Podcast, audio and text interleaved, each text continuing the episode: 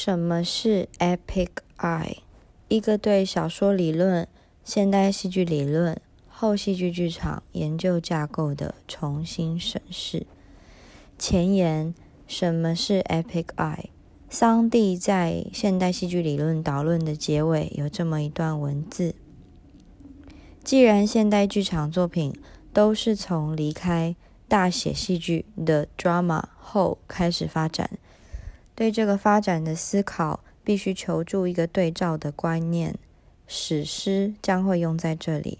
他画出了一种史诗故事小说与其他文类共同结构上的特色。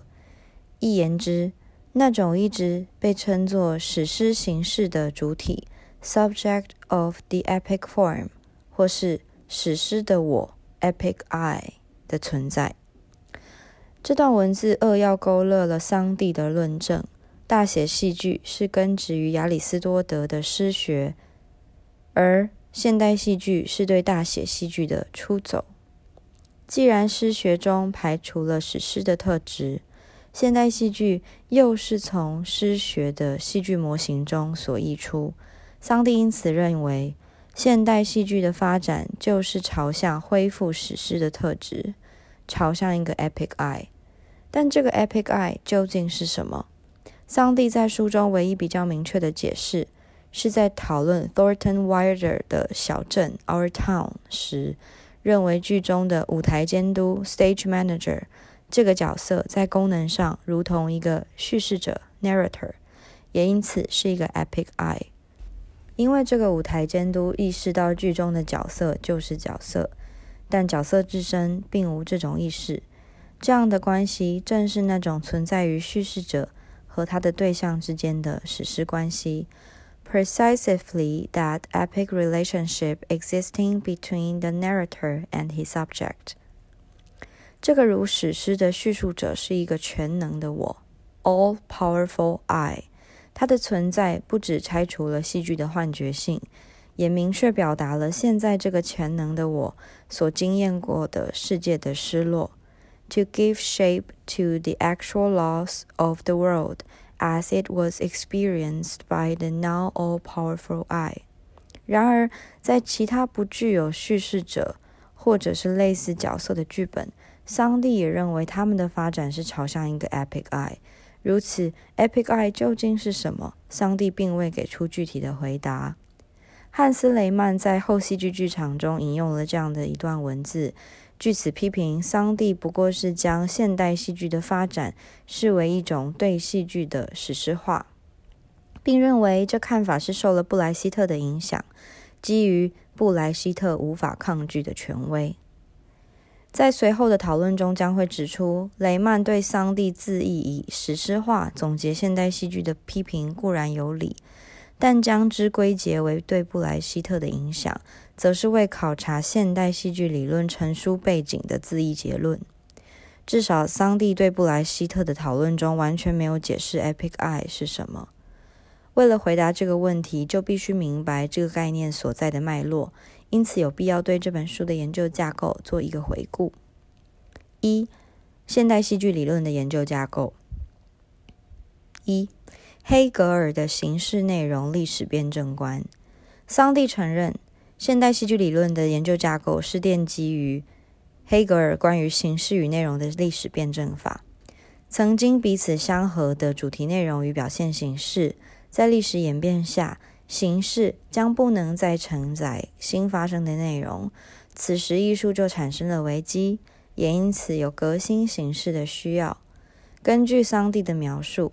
黑格尔一方面认为，真正的艺术品是形式与内容被证明完全同一的，The only true works of art are those whose content and form prove to be completely identity。一方面，黑格尔也认为这种形式与内容的同一性在历史中是辩证的。桑蒂引用一段黑格尔科学的逻辑的文字，以作为说明：形式与内容绝对的关联，它们彼此翻转，所以内容不过是形式翻转成的内容，形式不过是内容翻转成的形式。尽管桑蒂没有提供黑格尔作此陈述的脉络。但至少可以借此引文指出，不但没有恒定的形式与内容的关系，而且形式本身就具有内容，而非只是空洞的载具。桑蒂则进一步解释了这个黑格尔命题所具有的启发性：形式可以被视作一种沉淀的内容。这个隐喻既指出形式坚实又持久的本质，以及它在内容上的缘起。因此，也指出形式有陈述些什么的能力。一种对形式有效的语义学可以沿着这些线索发展。在这种语义学中，一种形式与内容的辩证可以被视为一种形式所做出的陈述与内容之间的辩证。因此，这样的可能性出现了：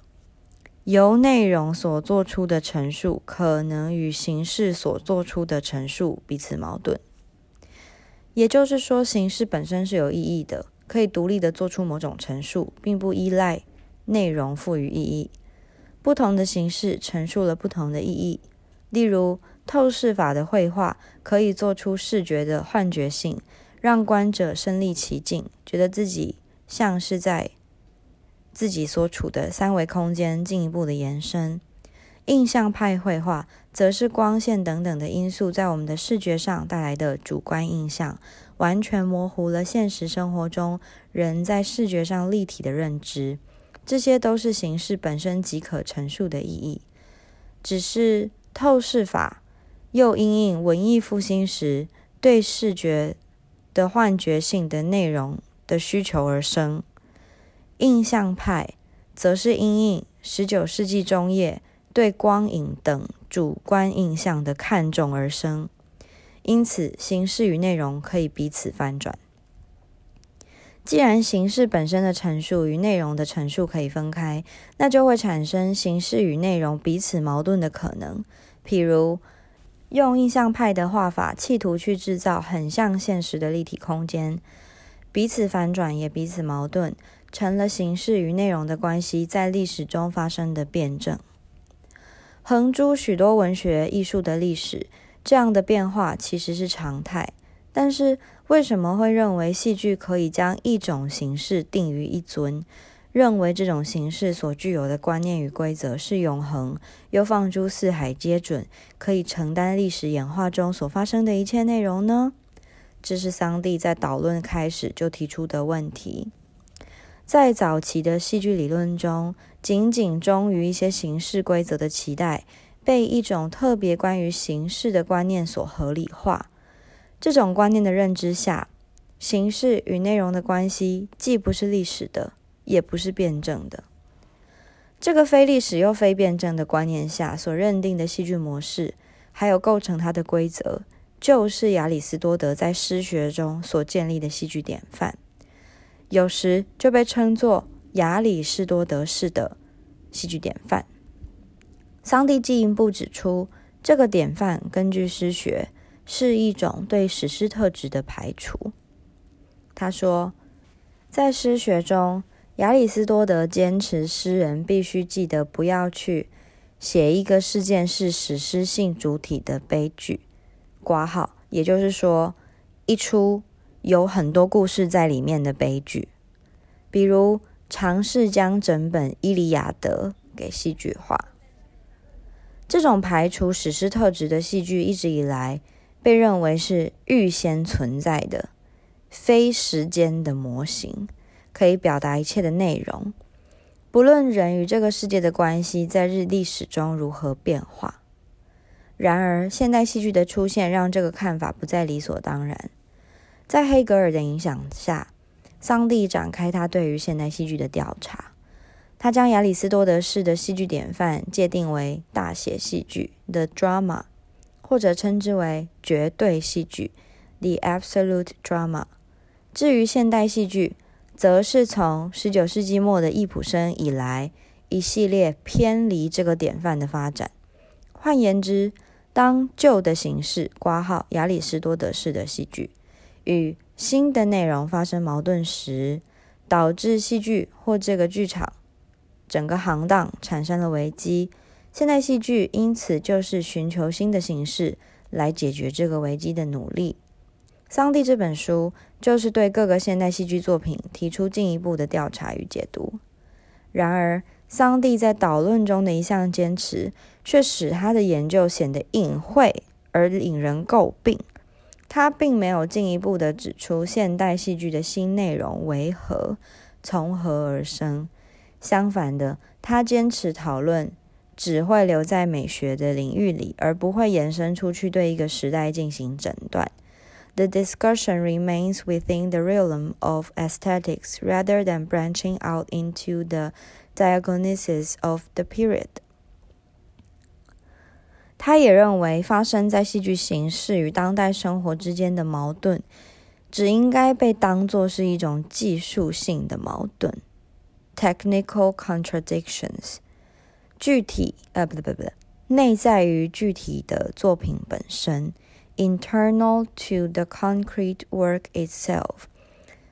换言之，桑蒂这边不打算先分析这个产生现代戏剧的时代到底发生了什么事。或者发生了什么大写戏剧承载不了的内容，再进而分析现代戏剧在形式上的创新与突破。相反的，他直接从分析现代戏剧阵营中不同剧作家的具体作品着手，探讨构成每一个作品与剧作家的特殊处，再从中解读现代性的问题与内容。Michael Hayes。现代戏剧理论的英文翻译者与编者在书后的编者评论为他辩护。他说：“在这里，桑蒂直接面对了批评家的反对。这些批评家追随着卢卡奇、豪瑟与其他人，都是根据一组鲜艳的与外在的观念来解释文本。这些文本、这些观念都是界定一个艺术品的产生意义。”与历史条件，虽然用不一样的观点，桑蒂就像今天后结构的批评家一样，要去探索体现在文本中的语言和历史脉络，而非透过任何关于经济结构或社会的鲜艳假设去界定文本。诉求后结构是否是一个有说服力的辩护策略，很难确定。而且，桑蒂在文中解释了。从具体作品出发的理由，是因为他不想要接受一套预设的系统诗学 （systematic poetics）。他说：“但是我们必须免除一套系统的，也就是说，我们必须要免除一套规范性的诗学，因为一种形式与内容的历史辩证观，消除了像这样系统性诗学的可能性。”他在文中提到，Emil Stager 所写的《Poetic》就是一种这样的系统诗学。这本书，他将文学类型从制式的规则反映在抒情诗 （Lyric）、史诗 （Epos） 与戏剧 （Drama） 这三种类型，变成三种理论对文学的概念的关系，反映在抒情诗的 （Lyrical）。史诗的 epic 与戏剧的 dramatic 三个概念，只是这三种关系，桑蒂他认为仍然是非历史的 a historical 的，完全无视历史辩证的过程。出于对黑格尔历史辩证法的忠诚，桑蒂拒绝了这种非历史辩证的诗学或文学理论作为探讨的架构。然而，他从文本出发或作品优先，将存在与戏剧的矛盾仅仅当做一种技术性问题来看待，实属矫枉过正之举，导致一种视野上的窄窄化，缺乏一种整合性的观点。Hayes 认为，追随卢卡奇的批评家都预设了一套方法架构。一组界定历史条件的观念，再来界定艺术品的产生与意义。但本文稍后对卢卡奇的讨论中，将指出这些界定历史条件的观念最重要的目的之一，是厘清不同历史条件下主体性 （subjectivity） 与这个世界的关系，并从这个关系出发。看待不同类型的文学或艺术形式，如何调节这个关系上被人所需要。在这方面，桑蒂坚持对现代戏剧只做出技术性取向的讨论，是无法对现代性中的主体性问题提出深入说明的。我们不谈主体性的分析取径，固然可以指出现代戏剧在戏剧构作上的特点，但这些特点是相对于大写戏剧的构成特色而被凸显的。例如，相对于大写戏剧主要呈现在现在中的人际之间 （interpersonal） 的关系，桑蒂则指出，易普生在普克曼这个作品中，则是要以过去本身为主题 （the past itself），真相也并不在人际之间，而在一种内在的真理 （truth that）。在此相比之下，桑蒂认为易普生的戏剧构成的起点，本质上就是史诗的。问题是，易普生选择这样背离大写戏剧、取消人际之间的做法，对观众，甚至对范称下的我们，重要性在哪里？在何种意义下，观众会因为现代戏剧的帮助而更有？能力面对现代性的问题，不回答这些问题，等于无法回答现代戏剧为什么要出现、为什么被需要，以及它为什么很重要。尽管桑蒂并没有因为对现代戏剧的分析，进而揭露现代性的问题，特别是主体性的问题，但是他却很精确的界定了产生危机的戏剧典范，也就是现代戏剧。急于出走的大写戏剧与现代性之间的关联，在他简短扼要的篇幅中，大写戏剧与现代性之间的关联并不容易被一眼辨识，但对这方面深入的掌握是提供了立足点，为了探索现代戏剧提供了立足点。尽管得出的看法不一定与桑蒂相同。二、大写戏剧。从一开始，桑蒂对于大写戏剧所产生的历史背景就有很明确的界定。现代性的大写戏剧是出现在文艺复兴的两个概念：现代性与文艺复兴，说明了大写戏剧虽然是一种亚里士多德式的戏剧典范，但是它并非起源于西元前五世纪的雅典。而是重生于文艺复兴，并且随着西方文明自此因为理性化而迈入现代性时，成为这个时期最典型的产物。在这里，界定历史不是依赖确定的年份，而是一个时代的特质。更进一步的说，是人与这个世界的关系。因此，桑蒂接着说。它是一种大胆的自信努力下的产物，来自心境一种具有自我意识的存有，在中世纪的世界观崩解后，寻求创造一种仅凭在人际关系的基础上就可以定位以及映照自己的艺术性现实。可以说，人只是单单作为人类的一份子。而进入戏剧中，在这里，主体不再是上帝的子民，面对世界也不再以信仰为依归，而是端赖智性努力。大写戏剧作为现代性的产物，其实完全呼应了文明发展由理性思维所主导的趋势。根据笛卡尔，理性思考的运作。是建立在主体与客体对立的架构上，只有在这个对立的架构上，主体才能对客体进行思考，并产生关于客体的知识。在圣经为这个世界所描绘的地图被扬弃后，人必须重新定位自己，就只能仰赖自己的探索，并且在大写戏剧这个自己创造出来的艺术性现实中定位与映照自己，不会不像科学家在实验室中借着观察自己设计的实验来探索真理。人生如戏，或是戏剧反映人生，这样对戏剧的俗成看法，其实是在这样的历史条件下才得以成立。因此。笼罩在现代性的影响下，桑蒂对大写戏剧的进一步鉴定，可以从客体与主体两个方面来审视。一、客体在主客体对立的架构下，客体必须要独立、自足的统一体，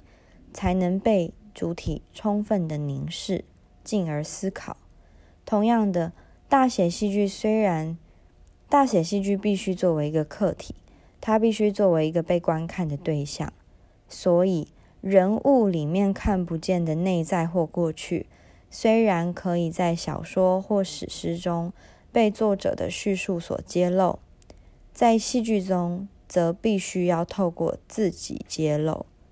（self-disclosure） 转型成可以触摸到的存在。戏剧中的世界因此是环绕着这种自我揭露而生。哪怕是与揭露的内在相对矛盾，带来威胁，这个世界与角色都有一种很融洽的感觉。意思是说，剧中的世界不需要向观众揭露与角色无关的部分，如此才能与人物彼此融洽，才能共同构成一个客体。反言之，是因为戏剧作为一个客体。里面的人物与世界必须成为一个统一体，彼此很融洽。鉴于在现代化、理性化的文明发展中，知识体系逐渐专业分工的趋势，研究的课题也就不断的与其他事物切割，成为更小但更具有独立性的单元，以产生更专精与更深入的知识。同样的。既然一出戏是一个客体，为了维持这个客体完整自主的独立性，剧中人物自我揭露所带来的戏剧行动也必须是独立的，与戏剧之外的行动切割。所有在行动之前或之后的事，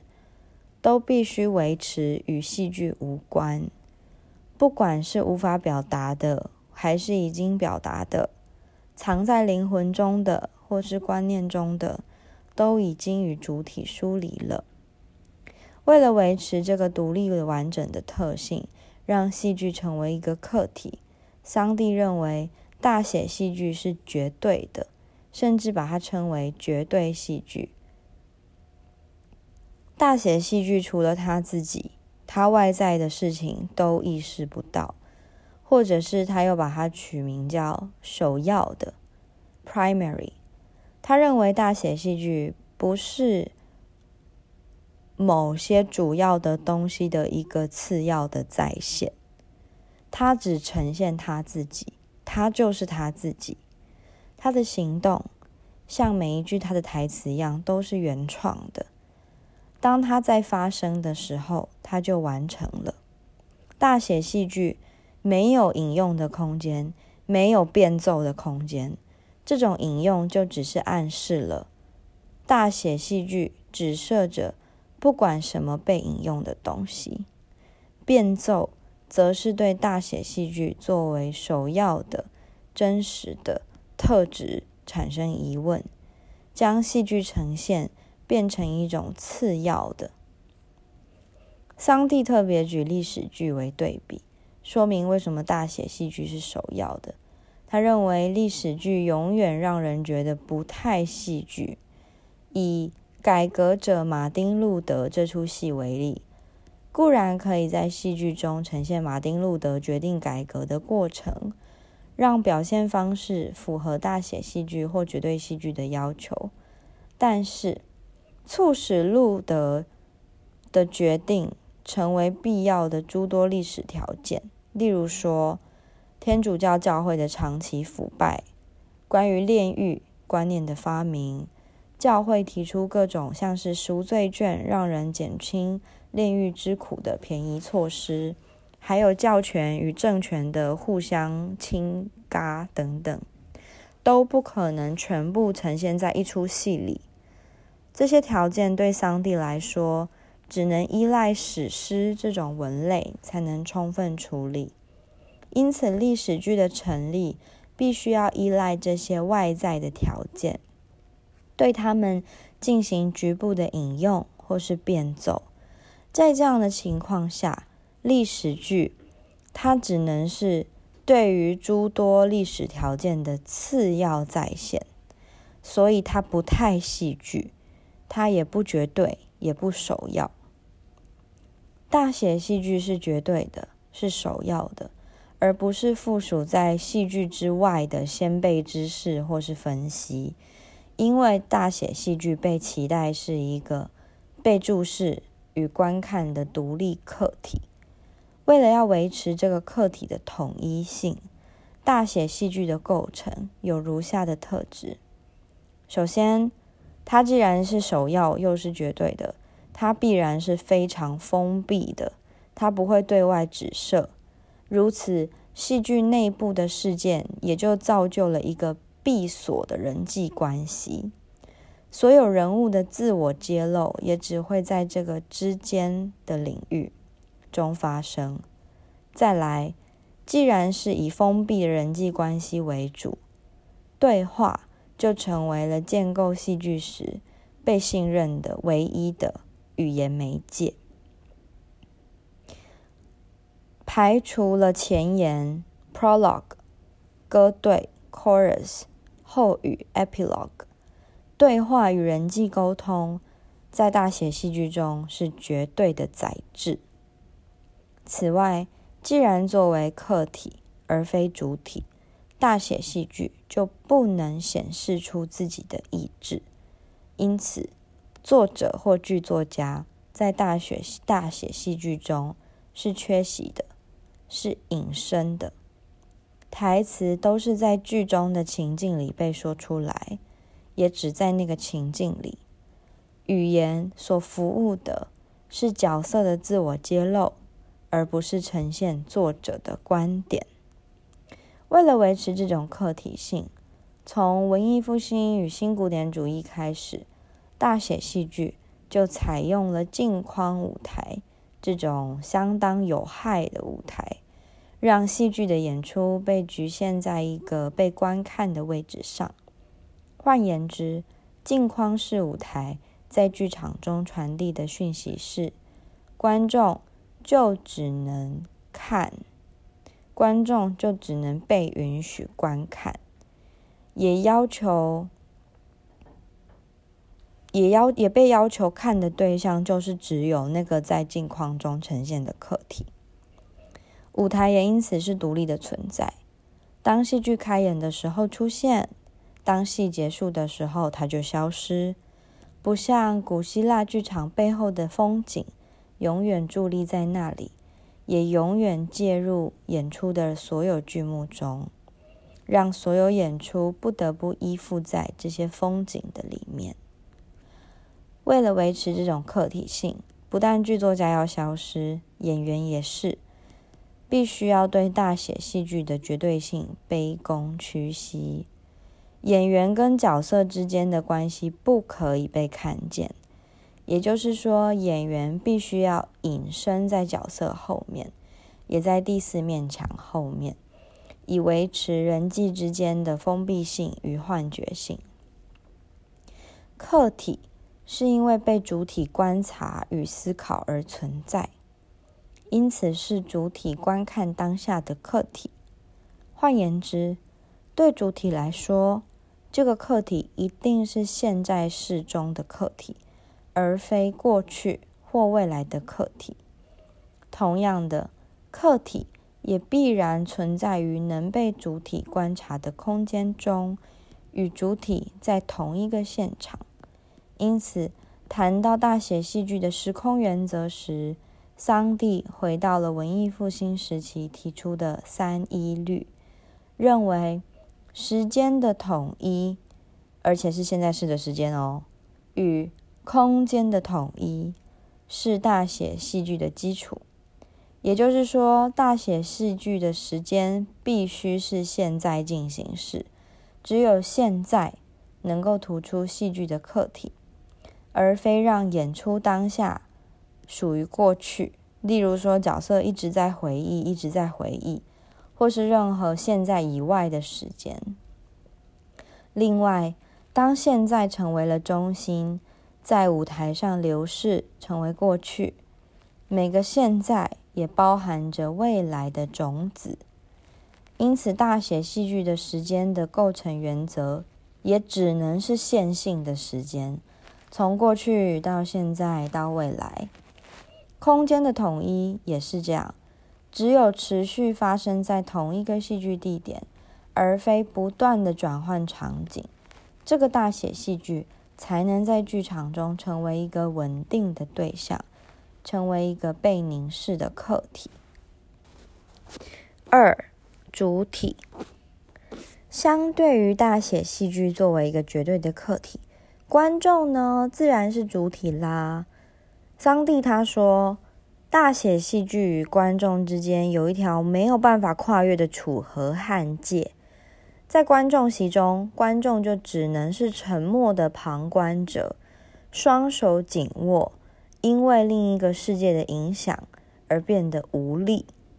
也就是说，他只能承受他眼前看到这个世界的发生的一切事情，然后被他影响，但是他什么都做不了。这样，换言之，打破第四面墙与戏剧的幻觉性，角色之间对观众说话啦，或者是观众直接参与这些演员啊，都不可能在大写戏剧中发生。他说。这样的一种观演关系，不是完全的分离，就是完全的认同。就是说，观众要么很疏离，完全就是离开了；要么就是完全完全的投入跟认同，就只有两种，而非一种观众入侵大写戏剧，或是一种他透过大写戏剧直接被诉说的关系。也就是说。好吧，我先不要说，我先念下去。然而，桑蒂对于观众的观察是有一点偏颇的，这个错误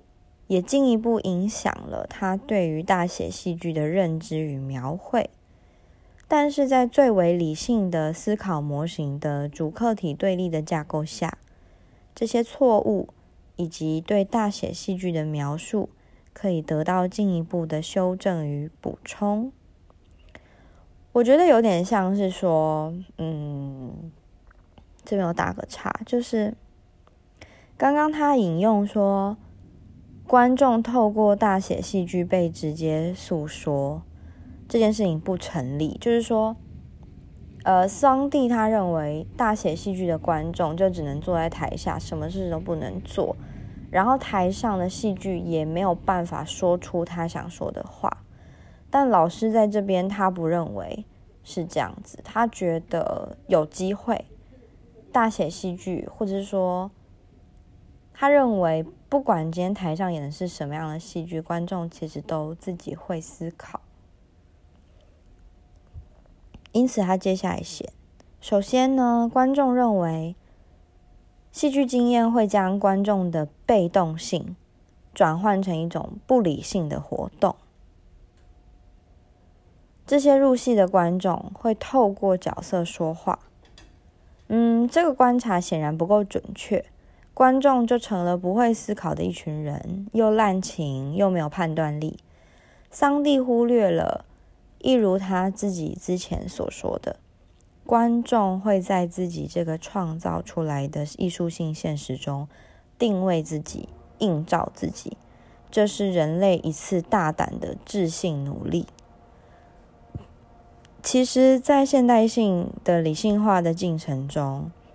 观众作为剧院的主体，是被鼓励对客体进行思考，而非一味的认同、入戏、失去自我。例如，大写戏剧预设了观众在一个全知的位置，观众认定自己有权利要知道一切，并且对发生在剧里的人际关系中的一切都得到合理的解读。这个观众作为全知者的预设，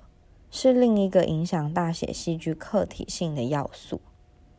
因为在这种要求下，戏剧不但要让人看得懂，还必须要注重合理性。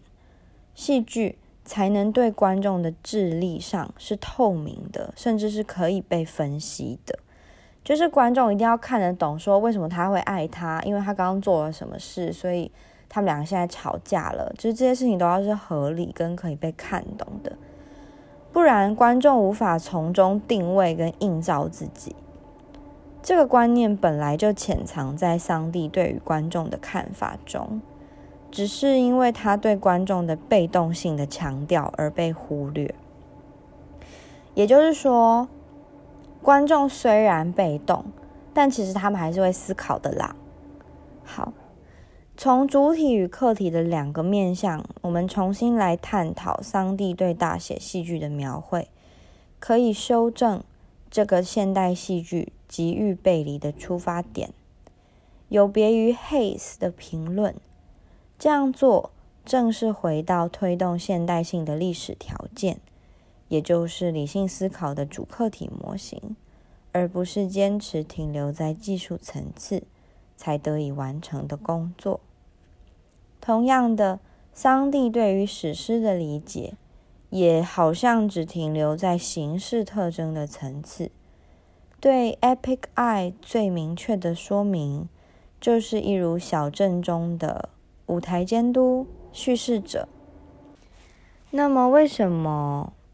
不说现代戏剧的发展是朝向一个叙事者就好，而是要说 epic eye 呢？桑蒂采用 epic eye 当做大写戏剧的对照组，的确反映了在理论出发点上对诗学的忠实，因为在这里，戏剧。与史诗对立，但是他坚持技术性取向，让 Epic Eye 等于叙事者，只是用了简单的答案回避了本来很复杂的问题。更有甚者，它会造成对于主体性问题的低估。然而，当我们的目光注视到桑蒂所继承的学术传统，也就是现代戏剧理论的成书背景时，我们会发现有另一个 epic eye 出现。